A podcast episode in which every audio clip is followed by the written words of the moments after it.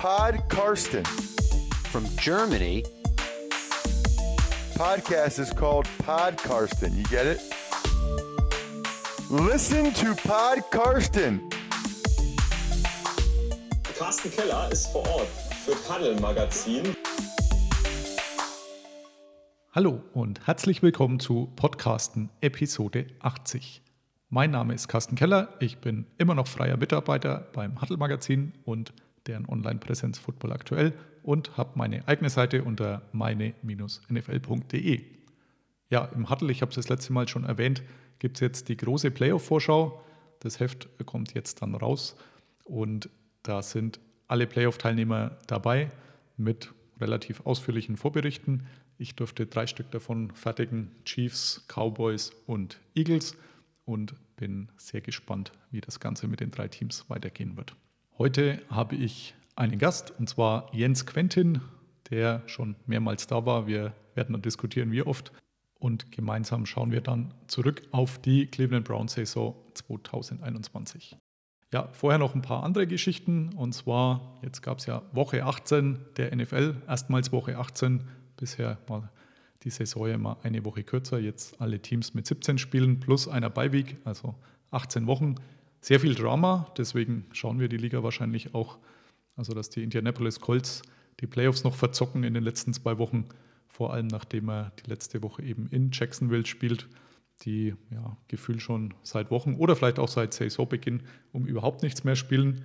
Dass man da verlieren könnte als Colts, konnte sich kaum einer vorstellen. Ich konnte es mir auch nur deswegen ein bisschen vorstellen, weil ich natürlich vor der Saison erstmal gegen die Colts gewettet hatte, also sie höchstens neun Siege kriegen. Irgendwann, wo dann absehbar war, dass ein paar mehr werden könnten, denn es wurden dann nicht mehr als neun, habe ich es nochmal andersrum gewettet.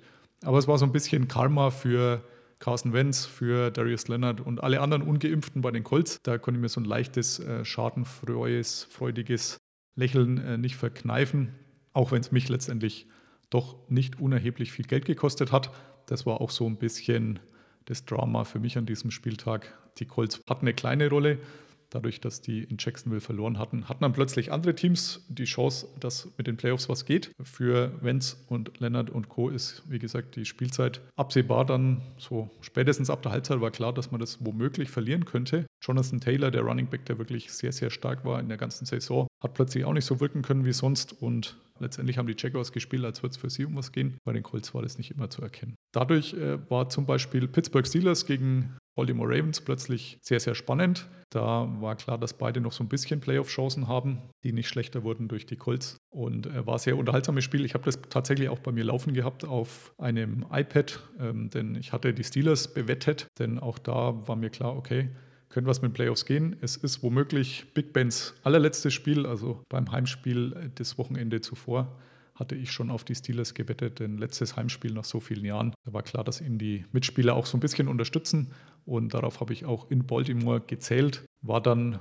wie gesagt, sehr unterhaltsam mit Overtime, Zitterspiel in alle Richtungen. Beide Teams hatten mehrfach eine gute Chance, die Partie für sich zu entscheiden und schon zu Beginn als Terrell Sachs, der ja doch auch so ein legendärer Ravens-Spieler ist, die gibt es ja erst so seit gut 20 Jahren, als der vor dem Spiel reinkam als Bane verkleidet aus dem Batman Dark Knight Film, musste ich sehr, sehr lachen und ich denke auch vielen anderen ging es so sehr unterhaltsam bis zum Schluss. Nebenher hatte ich auch noch das Cleveland Browns Spiel gegen die Cincinnati Bengals laufen, in dem es eigentlich um nichts mehr ging. Zwei Backup Quarterbacks, aber für mich ging es natürlich um Geld und bis dahin hat es auch alles gut geklappt. Also ich hatte die Browns gewettet. Da hat dann unter der Woche mal die Quote gedreht, als dann plötzlich klar war, dass Joe Burrow nicht spielt. Mir war es eigentlich vorher schon klar, denn war angeschlagen aus der Partie vorher und realistischerweise ging es um nicht mehr viel bei den Bengals. Das haben die dann irgendwann genauso gesehen und gesagt, gut, dann halten wir ihn raus. Wir lassen ihn einfach nicht auflaufen. Den einen oder anderen hat man auch noch geschont und Genauso lief das Spiel dann, also mit Backup Quarterback war dann nicht viel zu holen in Cleveland, auch wenn die in Anführungszeichen nur Case Keenum gegenüber aufgeboten hatten. Aber der ist in dieser Saison auch nicht wirklich schlechter gewesen als Baker Mayfield, von dem her verdienter Heimsieg, den ich gefeiert habe. Und die frühen Spiele waren, wie gesagt, sehr spannend, überraschend zum Teil, was eben die Colts angeht. Und auch die späten gingen ganz gut los für mich. Da hatte ich die 49ers gegen die Rams. Rams hatte ich immer noch so Wetten offen von vor Saisonbeginn, dass die womöglich die beste Bilanz der ganzen Liga haben könnten. Dazu hätte es noch einen Sieg gegen die 49ers gebraucht und gleichzeitig eine Niederlage der Packers. Die hatten schon gegen Amon Ra, St. Brown und dessen Lions verloren, was jetzt auch nicht so überraschend war, denn für die Packers ging es als einziges Team um überhaupt nichts mehr. Da war klar, die sind der Nummer 1 Seed der NFC, haben deswegen auch Aaron Rodgers und viele andere einen Großteil geschont und ja, die Lions das Ding dann irgendwie nach Hause gezittert, was ich auch okay fand. Und die Rams zur Halbzeit dann mit 17 zu 0 geführt. Zusätzlich Jimmy G, Jimmy Garoppolo verletzt gewesen. Auch das war klar, dass er etwas angeschlagen in die Partie geht. Habe mir keine Sorgen gemacht, bin um kurz vor Mitternacht ins Bett. Das hat auch gut eben ausgeschaut mit dem Best Record. Dann hatte ich noch die Saints, das äh, womöglich in Atlanta verlieren, auch so eine Season-Win-Wette. Die waren zwar zur Halbzeit 14 zu 6 vorne, die Saints, aber mussten Trevor Simeon wechseln. Und bei jedem Auftritt dieser Saison hatte er verloren. Habe mir gedacht, die Serie hält hoffentlich auch.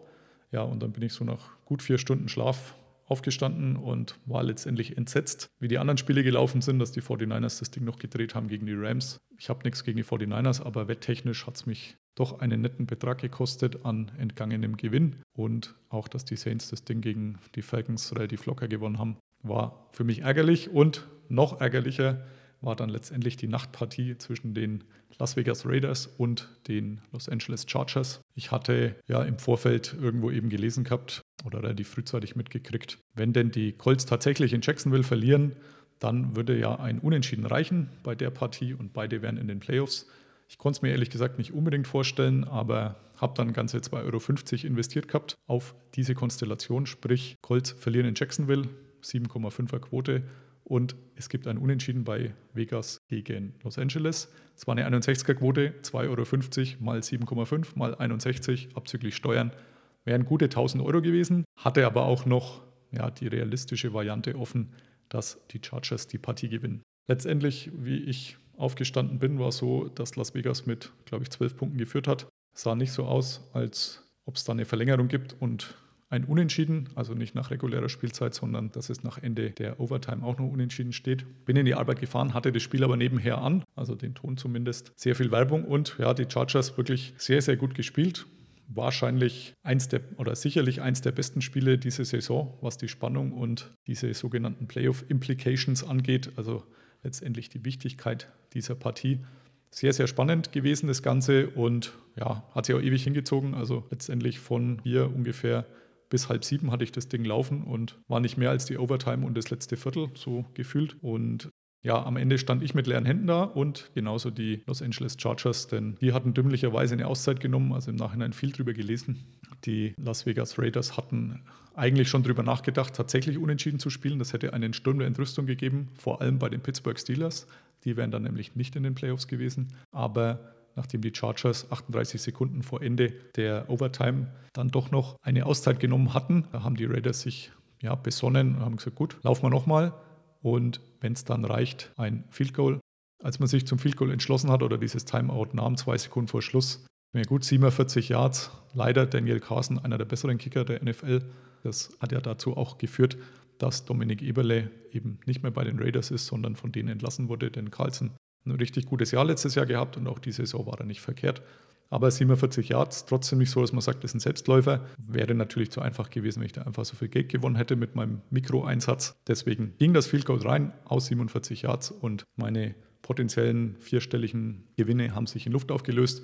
Wie auch der Rest, dank ja, fünf Stunden, die nicht wirklich gut waren für mich. Aber so ist das eben in der NFL. Spannend bis zum Schluss und auch zum Haare raufen, vielleicht auch zum Herzinfarkt kriegen. Also wenn ich irgendwann einen kriege, dann liegt es mit Sicherheit an solchen Nächten wie am Sonntag. Aber nichtsdestotrotz, ja, liebe ich diese Liga und deswegen bin ich auch schon so lange dabei und werde wahrscheinlich auch noch so lange dabei sein. Beide Mannschaften jetzt, wie gesagt, in Playoffs. Für die Raiders war es auch so ein bisschen besser, denn wenn man abgekniet hätte oder die Uhr runterlaufen hätte lassen, hätte man nach Kansas City fahren müssen. Ist jetzt nicht unbedingt der beste Trip, den man sich vorstellen kann. So dürfen sie jetzt bei den Cincinnati Bengals antreten, was wahrscheinlich das leichtere Spiel ist. Dann kam heute noch die Nachricht, dass insgesamt 13 Spieler für das International Pathway Program ausgewählt wurden, also vorausgewählt wurden, denn die endgültige Entscheidung fällt dann erst im März. Also im Oktober war es ja so, dass in Tottenham schon etliche Spieler vorspielen durften. Genauso in Mexiko, also waren zwei Veranstaltungen. Aus insgesamt 56 Kandidaten hat man dann 13 ausgewählt Und da ist als einziger Deutscher Marcel Dabo dabei, der Cornerback von Stuttgart Search, der ja mir auch sehr in Erinnerung geblieben ist. Ich habe ihn zweimal live spielen sehen diese Saison. Denn zum einen beim Einlauf hat er gern mal einen Salto gemacht. Einfach so. Macht man, wenn man es kann. Ich kann es jetzt überraschenderweise nicht. Und Martin Hanselmann war ja quasi wöchentlich zur Verfügung gestanden für so ein Pressegespräch, bei dem ich auch jede Woche teilgenommen habe. Und er hat eigentlich kaum eine Gelegenheit verstreichen lassen, die Passverteidigung der Junge zu loben, zu der auch Marcel Dabo eben gehört hat oder ganz vorne mit dabei war. Bin sehr gespannt, wie er sich macht, ob er es letztendlich schafft, dass er einer von ja, mindestens vieren wird, die letztendlich den Sprung schaffen. Also im März ist dann das endgültige Vorspielen. Jetzt wird erstmal gemeinsam trainiert, diese 13 Spieler. Und im März ist dann ein Vorspielen vor NFL-Scouts und eine Division wird dann ausgelost. Im letzten Jahr war es die NFC East, also sprich Dallas, Philadelphia, Washington und die New York Giants, die jeweils einen Spieler gekriegt haben aus diesem IPP, International Pathway Program. Und da gibt es so einen extra Platz dann in der Practice Squad. Man kann den nutzen, muss es nicht. Also Washington hat bereits vor der Verteilung sich den chilenischen Titan Samis Reyes gesichert, dem einen richtigen Vertrag gegeben. Also das ist auch möglich und gibt ja den einen oder anderen, der es geschafft hat, über dieses IPP in die NFL. Also Efe Obada bei den Buffalo Bills, der Pass Rusher, genauso ein Stammspieler letztendlich geworden wie der Left Tackle Jordan Mailata bei den Philadelphia Eagles. Der hat erst kürzlich einen richtig guten Vertrag unterschreiben dürfen, etliche Millionen und auch einen nicht ganz so dick dotierten Vertrag, aber das liegt auch an der Position. Hat natürlich auch der dritte bekannte IPP-Spieler, nämlich Jacob Johnson, also in Anführungszeichen unser deutscher Fullbacker, äh, der bei den New England Patriots ist, wie es Katrin Müller-Hunstein damals ausgedrückt hat, auch über das IPP in die NFL gekommen und mittlerweile Stammspieler und hoffentlich noch sehr lange Stammspieler. Bin gespannt, ob Marcel Dabo, der Jacob Johnson auch gut kennt, die beiden haben Kontakt, ob der es letztendlich dann auch über diesen Weg schafft. Damit sind wir auch fertig mit den News vor unserem großen Interview. Zu dem kommen wir jetzt und ich freue mich sehr, dass es wieder geklappt hat mit Jens Quentin über die Cleveland Browns. Listen to Pod Karsten.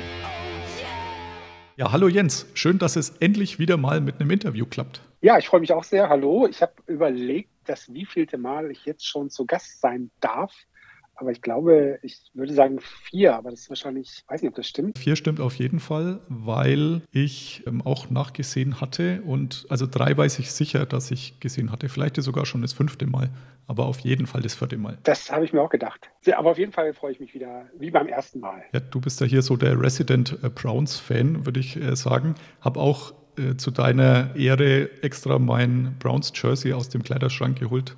Das leicht angestaubte nachdem ich mir das damals für mein Buch Hype Train, Klammer auf, gibt es immer noch bei Amazon, Klammer zu, zugelegt hatte.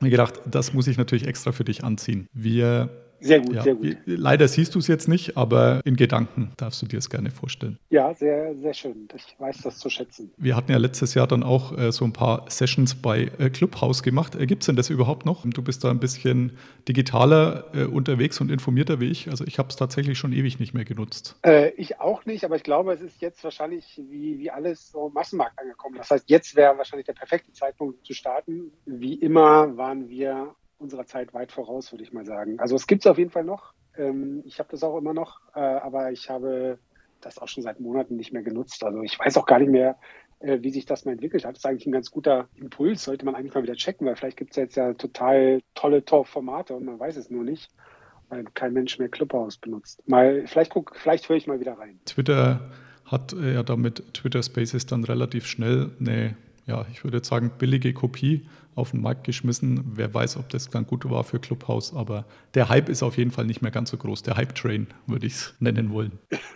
Das, das stimmt, ja. Obwohl ich habe jetzt gelesen, neulich Twitter Spaces soll jetzt demnächst auch Recordings äh, ermöglichen, also dass du dann praktisch einen normalen Podcast über den über Twitter Spaces aufnehmen kannst. Finde ich auch ganz spannend. Vielleicht gibt es ja dann nochmal so einen Schub irgendwie. Ja, würde auch das ein oder andere tatsächlich ein bisschen einfacher machen wahrscheinlich. Ja, äh, Hype gab es vor der Saison jetzt auch nicht allzu viel für die Cleveland Browns, fand ich. Also zumindest nicht so wie vor der 2019er Saison. Jetzt ist auch die Saison schon wieder rum, denn Playoffs gibt es keine. So ein kleiner Saisonrückblick. Also ich habe nachgeschaut, acht Siege, neun Niederlagen, Platz drei der AFC North mit den punktgleichen Ravens. Wie unzufrieden bist du denn mit der Saison 2021 aus Browns Sicht?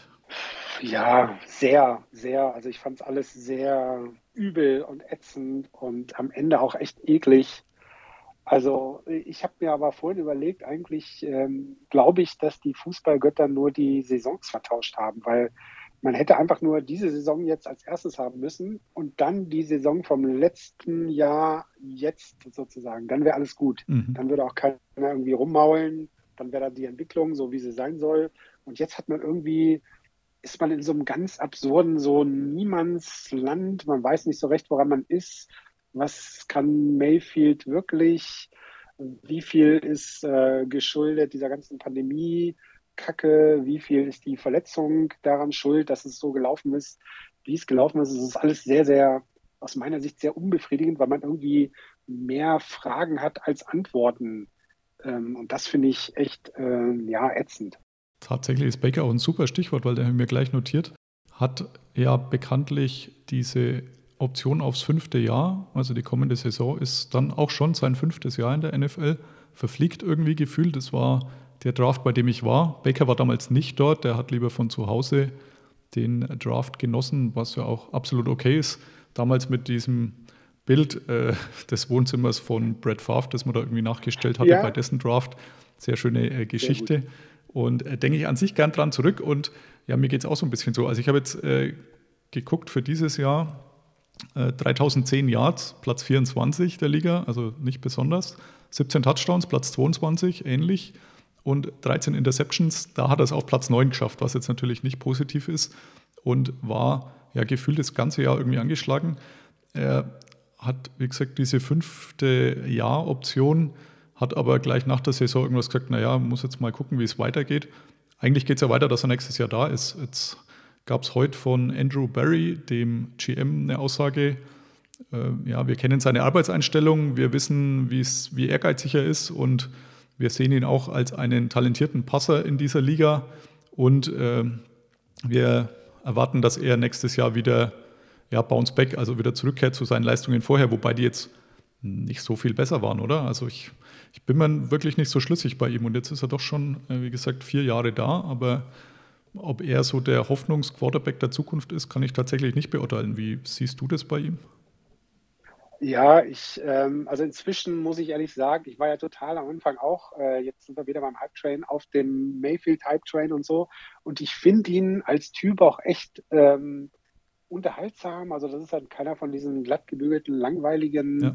Äh, altglatten Quarterbacks, sondern er hat halt einfach Ecken und Kanten und äh, ist aber trotzdem smart. Ähm, und von daher schätze ich ihn eigentlich so von der Persönlichkeit. Aber ganz ehrlich glaube ich inzwischen, dass er ein guter Quarterback ist in der NFL, aber kein Elite-Quarterback. Und ich glaube, es steht und fällt alles mit der Frage, ob äh, das den, den Browns-Verantwortlichen sozusagen ausreicht, dass sie sagen, okay, wir haben halt diesen typischen Game-Manager und äh, versuchen halt über unser bummstarkes Laufspiel die Sachen zu regeln und dann den Rest mit der Defense.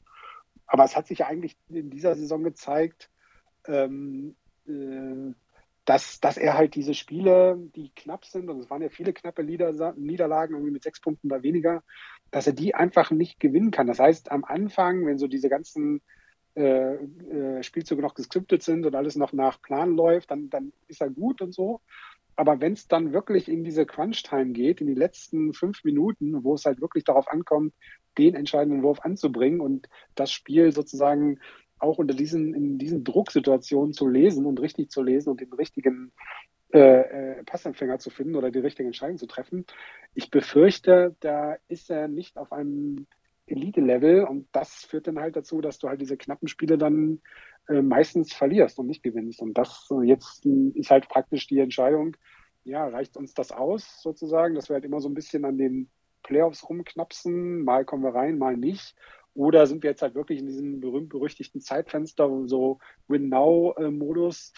Ähm, wir müssen jetzt sozusagen in, in, den nächsten ein oder zwei Jahren in den Super Bowl, sonst, sonst wird es erstmal lange Zeit äh, wieder nichts.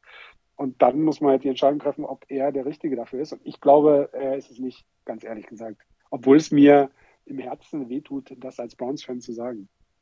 Er ist ja jetzt auch nicht der Typ, von dem man davon ausgeht, dass er so einen stark leistungsbezogenen Vertrag unterschreibt. Also er ist schon jemand, der auf sich setzt, wie man das ja so eigentlich ganz gern hat, der sagt, ja, Ich äh, sieht sich ja auch sicher als einen der besten, also bestimmt nicht als einen, der diese statistischen Werte da bringt, sondern er sieht sich sicher mhm. deutlich besser. Also das war ja auch immer so sein Anspruch und sein Auftreten, was ich auch erfrischend anders fand, wie du auch. Ich finde auch seine ähm, Werbespots unterhaltsam, äh, wo er da quasi im Stadion lebt. Also finde ich tatsächlich ganz cool, auch wenn die gefühlt zu oft kommen im, bei Übertragungen, wo die Browns dabei sind oder auch nicht dabei sind. Also da ist er ganz vorne dabei, was, was Werbeauftritte angeht. Aber ich kann mir schon vorstellen, dass das äh, nächstes Jahr so ein bisschen hässlich wird, diese Verhandlungen, wenn es überhaupt so lang geht. Also man wird ihn jetzt nicht irgendwie wegtraden, das kann ich mir nicht vorstellen, dass da irgendein anderer äh, Club sagt, ja, da nehmen wir jetzt richtig viel Draftkapital in die Hand und holen uns Baker Mayfield von den Browns per Trade. Deswegen gehe ich schon auch davon aus, dass er nächstes Jahr da spielt. Aber wie es dann danach ausschaut, da bin ich doch sehr, sehr gespannt. Ja, es gibt ja im Moment auch der Markt nichts her. Also weder auf der einen noch der anderen Seite. Du kannst ja sagen, es gibt weder eine Nachfrage nach ihm, ja. weil böse gesagt, also Durchschnittsquarterbacks gibt es genug in der NFL und äh, da kriegst du genug Leute, die wahrscheinlich weniger kosten.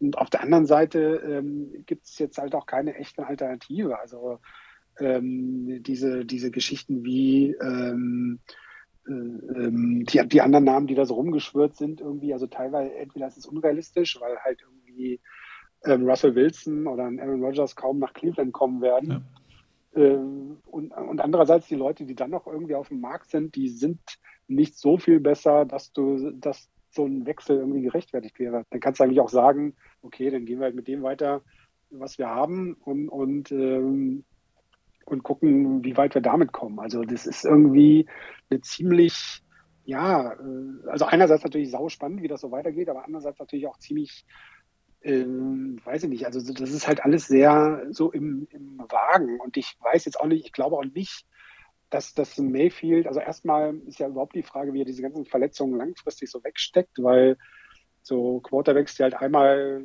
irgendwie Schulterprobleme haben oder da mal verletzt waren oder so, die, da gibt es ja auch welche, die dann nicht mehr so richtig äh, sozusagen zu alter Form finden. Das ist halt einmal eine Frage, wie er jetzt halt diese Operation verkraftet und wie, wie er danach dann äh, sozusagen körperlich fit ist und ob er überhaupt wieder der Alte ist. Ähm, und und ähm, äh, zum anderen halt einfach, ob er, auch wenn er körperlich fit ist und alles super duper ist, auch ob er dann wirklich in der Lage ist, diese knappen Spiele zu gewinnen. Und ich ähm, glaube das inzwischen leider nicht mehr. Also ich, das ist bitter, aber es ist halt einfach so. Also ich, ich glaube, äh, unabhängig von, von diesem komischen Schultergelenkschutz, den er da hat, irgendwie, ähm, hat halt auch oft nicht die richtige Entscheidung einfach getroffen, unabhängig davon, ob die Würfe ähm, akkurat waren oder nicht. Ähm, aber es waren dann häufig auch Entscheidungen, wo du gesagt hast, was, äh, was soll das, was bringt das? Oder das war nicht äh, das, was man von einem Elite-Quarterback äh, sozusagen erwartet oder was man von anderen Leuten sieht, auch die, die weniger lange in der Liga sind. Also das ist ja auch das, das Komische immer, wenn er so verglichen wird, wird er eigentlich immer habe ich das Gefühl, mit Rookie-Quarterbacks verglichen. Aber wie du gesagt hast, er ist ja schon irgendwie ein paar Jährchen in der Liga und das vergisst man halt auch irgendwie schnell, dass er ja kein Rookie mehr ist, sondern schon ein paar Jährchen auf dem Buckel hat und eigentlich auch da, denke ich, schon in der Entwicklung weiter sein sollte, wie man halt Spiele liest und wie man Spielsituationen handelt, wo es am Ende halt knapp wird. Das war ja der Quarterback-Draft, als in der ersten Runde vier oder fünf gegangen sind, eher an eins. Sam Donald war dabei. Der ist auch nicht mehr bei seinem Team, da hat man sich auch wesentlich mehr versprochen. Josh Rosen ist irgendwo dritter Quarterback, glaube ich, also der ist richtig von der Klippe gefallen. Josh Allen war dabei, ähm, der glaube ich an sechs damals oder sieben zu den Bills. Die haben es sicher nicht bereut.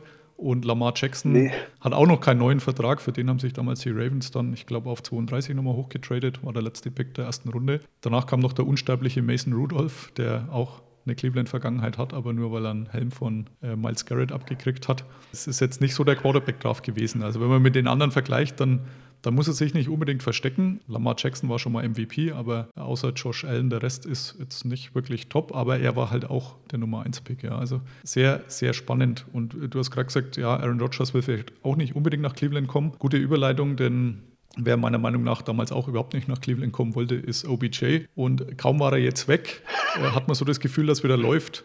Also äh, vielleicht kannst du die OBJ-Ära mal in zwei Sätzen zusammenfassen aus deiner Sicht. Ja, also ich glaube, das, das war halt von Anfang an zum Scheitern verurteilt. Also es ist wahrscheinlich so, OBJ ist, glaube ich, so eine Art Mensch oder Spielertyp, der halt einfach so dieses, der halt einfach ein gewisses Umfeld braucht und der braucht halt einfach diese Glitzer- und Glamour-Welt und braucht halt irgendwelche Rock- oder Superstars oder, oder Rapstars, die ihm halt zuklatschen in der ersten Reihe oder in der VIP-Area. Und ähm, davon zehrt er wahrscheinlich. Der, der will halt einfach, äh, der ist ja auch bei jeder Gelegenheit äh, geflohen nach äh, LA oder New York oder so, äh, weil er da irgendwie acht, einen acht Wohnsitz hatte oder sowas.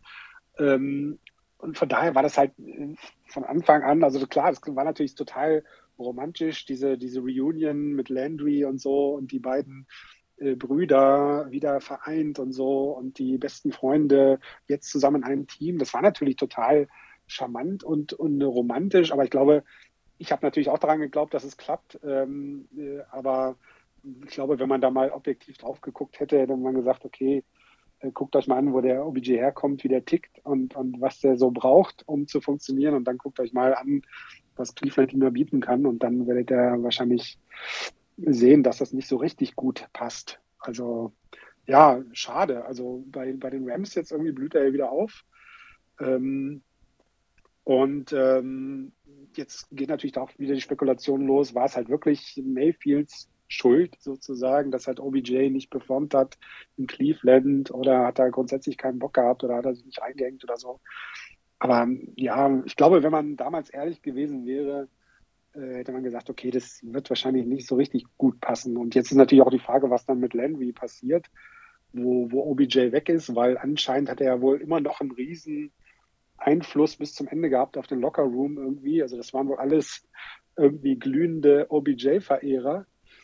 Und dementsprechend kann man sich auch vorstellen, wie das Standing von, von Mayfield in der Zeit war, bei, bei dem Rest des Teams.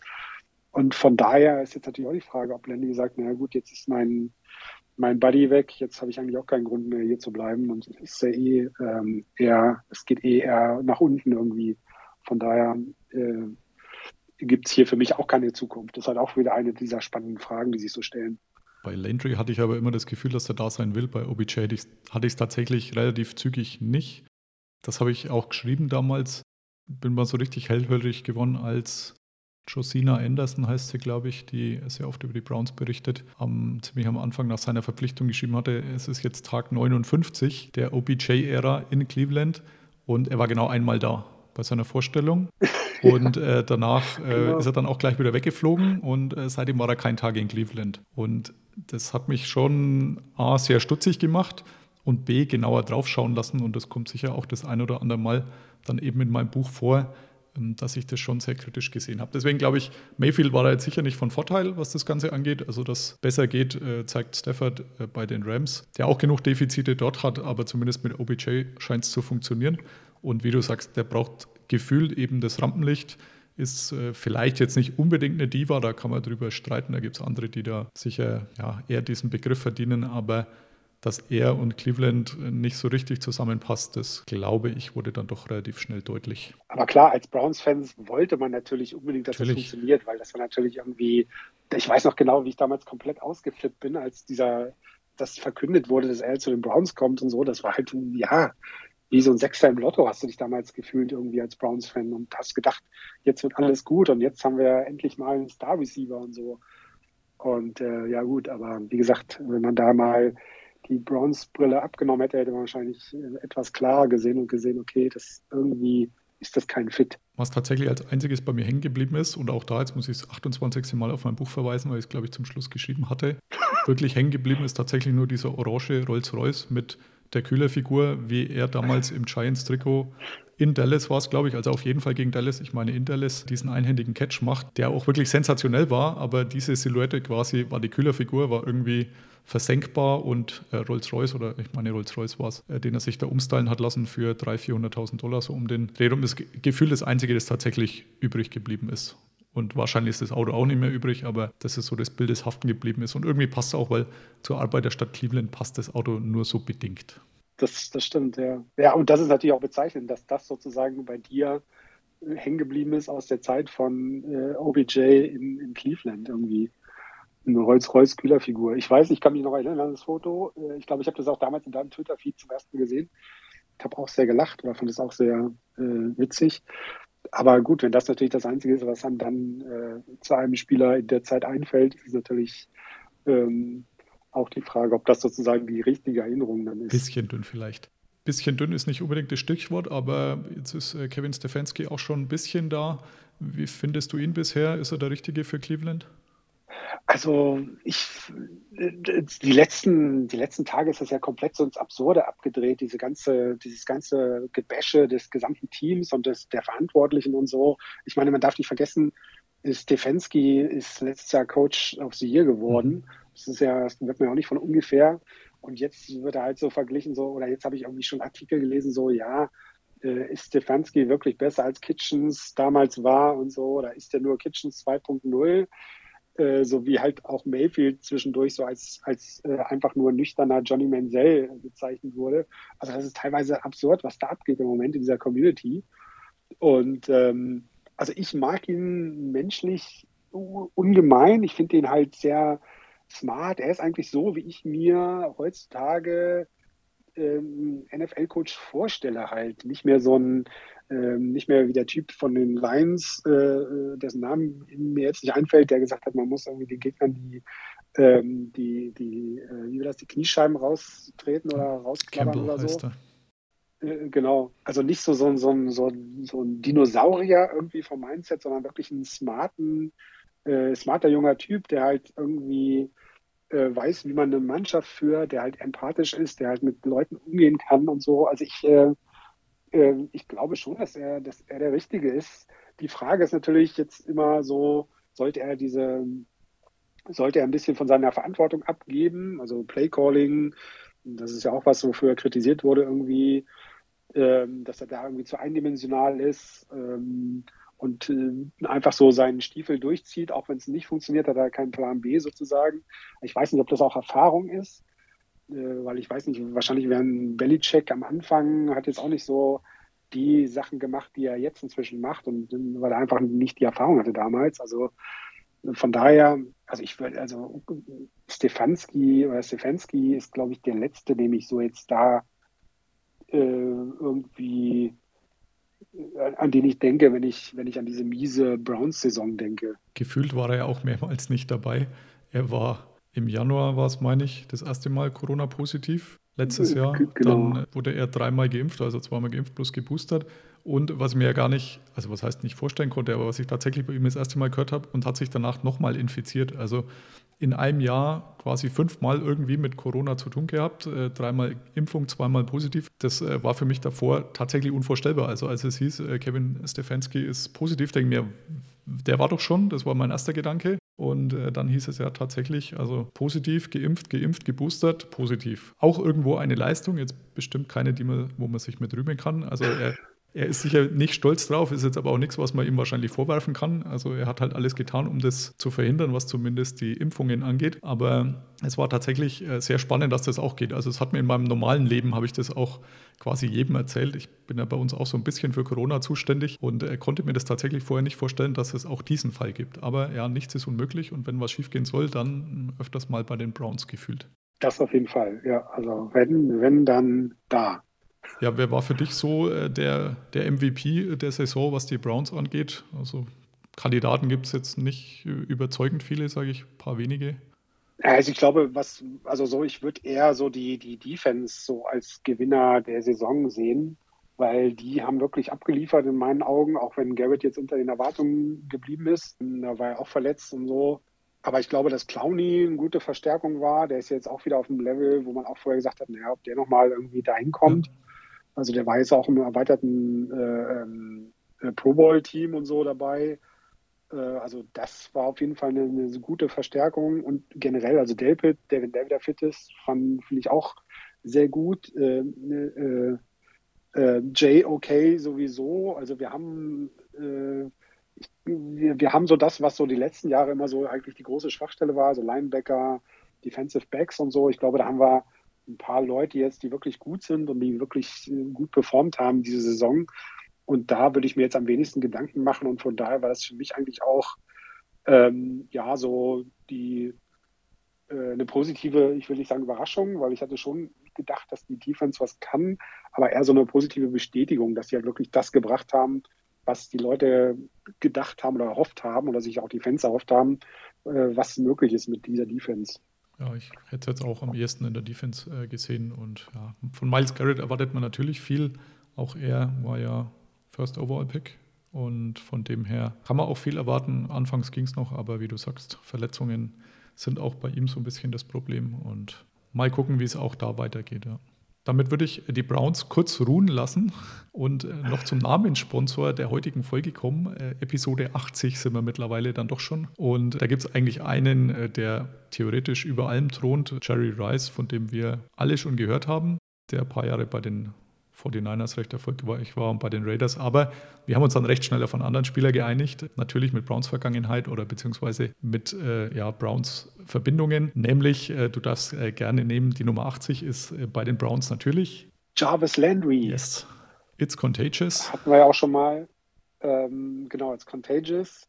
Also wie gesagt, auch da, ich finde den total sympathisch. Ich glaube, das ist ein echt guter Sportsmann. Ich fand ihn schon bei den Dolphins damals super.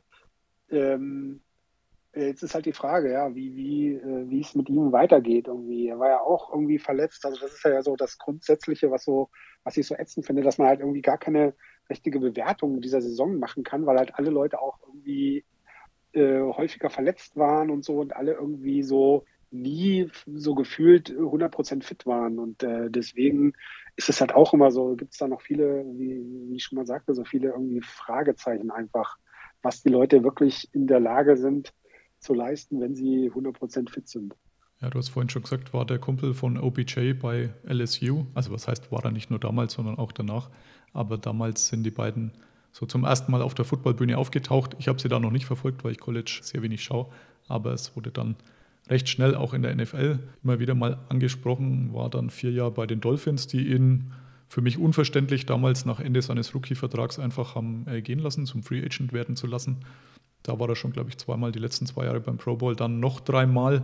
Das letzte Mal ist jetzt aber halt auch schon die Saison 2019 gewesen, also auch schon wieder zwei Jahre her. Und ja, ich durfte ihn tatsächlich auch bei diesem einen Pro Bowl 2018, sprich äh, vor jetzt genau drei Jahren, dann interviewen. Äh, da hört er jetzt gleich einen Schnipsel, der sich bezieht auf eine Folge bei Hard Knocks, äh, damals auch die Cleveland Browns auf dem Hype Train bei Hard Knocks gewesen. Und ja, da hat er so eine, so eine Rede, die doch als eine der besten dieser ganzen Hard Knocks Staffeln in die Geschichte eingegangen ist. Äh, Top 3 auf jeden Fall, würde ich sagen, gehalten. Und äh, da mal diesen kurzen Clip dazu. I don't know what the fuck been going on here, and I don't know why it's been going on here, but this if you're not hurt, like if your hamstring ain't falling off the fucking bone, your leg ain't broke, I don't know, like you should be fucking practicing. Like that shit is weakness, and that shit is contagious as fuck. And that shit ain't gonna be in this room, bro. That shit been here in the past, and that's why the past has been like it is, bro. That shit is over with here, bro.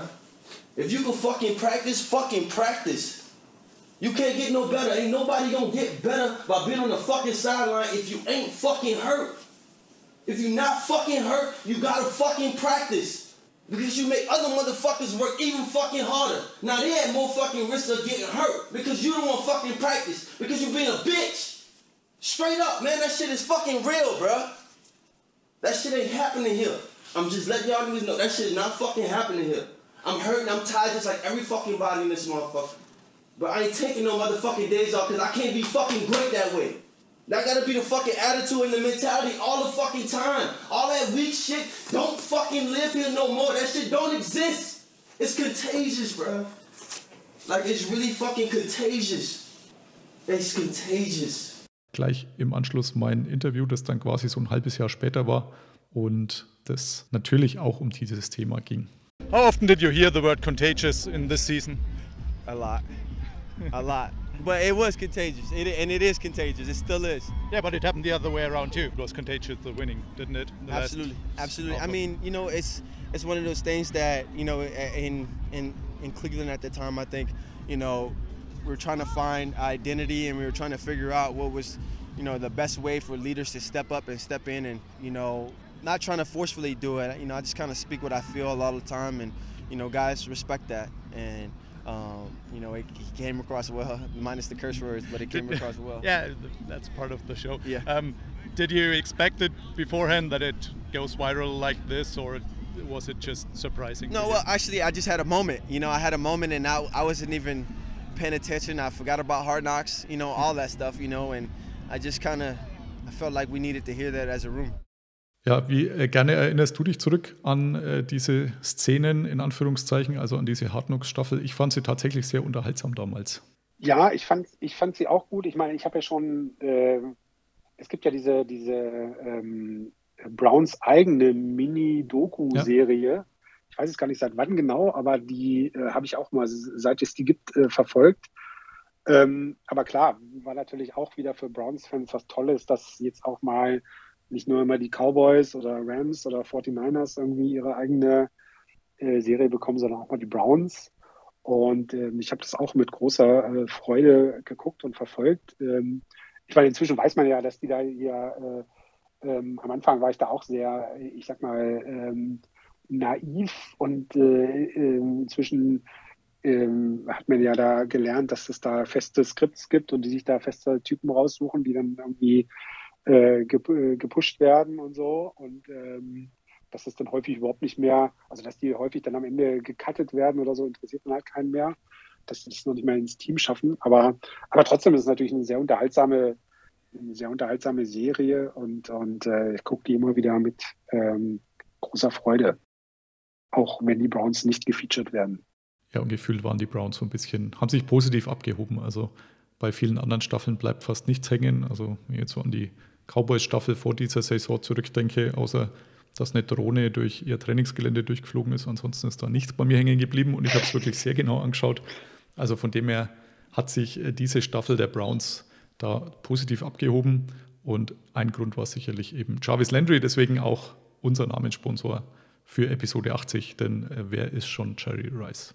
Okay, damit sage ich ganz herzlich Danke, Jens für äh, diesen Saisonrückblick. Ich hoffe, wir können auch irgendwann mal wieder einen Saisonrückblick machen, der deutlich positiver und erfolgreicher ist, beziehungsweise die Saison deutlich erfolgreicher ist. Aber ja, im Moment äh, fehlt mir so ein bisschen der Optimismus, was das angeht. Dir fürchte ich wahrscheinlich auch, gell?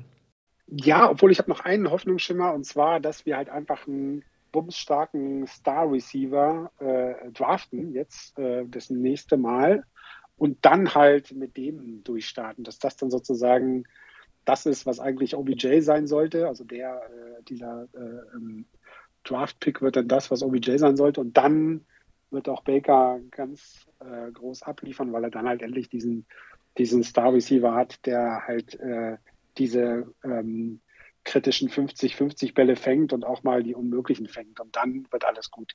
Und gefühlt ist es ja tatsächlich auch das dritte Jahr hintereinander, wo es heißt, das ist ein absoluter Wide Receiver Draft. Also die letzten zweimal hieß es das schon, auch diesmal hieß es wieder, da sind sehr, sehr starke Wide Receiver drin. Ich werde es mir hoffentlich live vor Ort anschauen und werde dann an deine Worte denken, wenn die Cleveland Browns in der ersten Runde, weiß gar nicht, wo sie ziehen, geschätzt so an 10 bis 15 irgendwo, weiß ich aber gar nicht. Ja, ich glaube auch so ziemlich mittig irgendwie. Ja, wenn sie dann den künftigen Star Receiver holen. Und dann wird alles gut. Dann wird alles gut. Ein sehr schönes Schlusswort. Äh, herzlichen Dank fürs Dabeisein. Äh, folgt äh, Jens bei Twitter, digitalveteran untenstrich, den Untenstrich nicht vergessen. Weiß nicht, was der andere Digitalveteran kann, aber dein Content ist auf jeden Fall unterhaltsamer als der des anderen Digitalveterans ohne Untenstrich. Vielen, vielen Dank. Äh, auch äh, vielen Dank für diese Einladung. Es war wie immer eine große Freude und ähm, ja, freue mich, wenn wir das nächste Mal wieder über die Browns plaudern können. Sehr gerne. Und vielleicht gibt es ja dann auch wieder Clubhaus oder ähnliches. Genau. Danke. Bye, bye. Alles klar. Vielen Dank. Pod Karsten. Damit auch nochmal von dieser Stelle herzlichen Dank an Jens, dass das wieder mal geklappt hat. Jetzt habe ich noch einen kleinen Programmhinweis. Geht die nächste Folge an. Vermutlich wird es nächste Woche so sein, dass ich den ein oder anderen Gast habe vom neuen Kicker-Podcast. Der Kicker, also das Fußballmagazin und die Footballerei machen gemeinsame Sache. War ich am Rande so ein kleines bisschen beteiligt, finde ich äh, sehr nett. Icing the Kicker heißt der Podcast und wird künftig wöchentlich donnerstags immer zu hören sein. Fängt jetzt an mit einem Playoff-Preview und wird zum einen von der Footballerei, so wie es aussieht, Kutsche und Detti, die auch beide schon hier zu Gast waren, und vom Kicker jeweils jemand. Den Anfang macht Mario Krieschel, der auch schon mal mit mir gemeinsam Fußball gespielt hat, auch einen internationalen Bestseller geschrieben hat im Fußballbereich, also tatsächlich ein Spiegel-Bestseller über Robin Gosens. Da werden wir uns sicher auch irgendwann mal unterhalten. Und so wie es ausschaut, werden wir da nächste Folge uns so ein bisschen zusammensetzen und das ein oder andere besprechen. Freue ich mich schon drauf. Ansonsten als allerletztes der Hinweis oder Aufruf, gerne Bewertungen abzugeben bei iTunes. Und mittlerweile habe ich mir sagen lassen, kann man auch bei Spotify Bewertungen abgeben. Also auch gerne da ein paar Sterne hinterlassen. Das soll nicht schaden. Mein Buch habe ich schon oft genug geteasert in diesem Interview mit Jens. Gibt es, wie gesagt, immer noch bei Amazon und überall sonst, wo es Bücher gibt. Und kann man sich gerne noch holen und ja, lesen, dass ich auch damals schon von OBJ leider nicht allzu sehr überzeugt war. Last but not least, schaut in den Huddle, die Playoff Preview. Ansonsten viel Spaß am super Wildcard-Wochenende, das jetzt ansteht und bis zum nächsten Mal. Bye bye. Listen to Pod Karsten. Pod Karsten. Thank you, So I'm Karsten. going to go with. Carsten Keller is vor Ort für Paddel Magazin. Karsten, you're a great dude.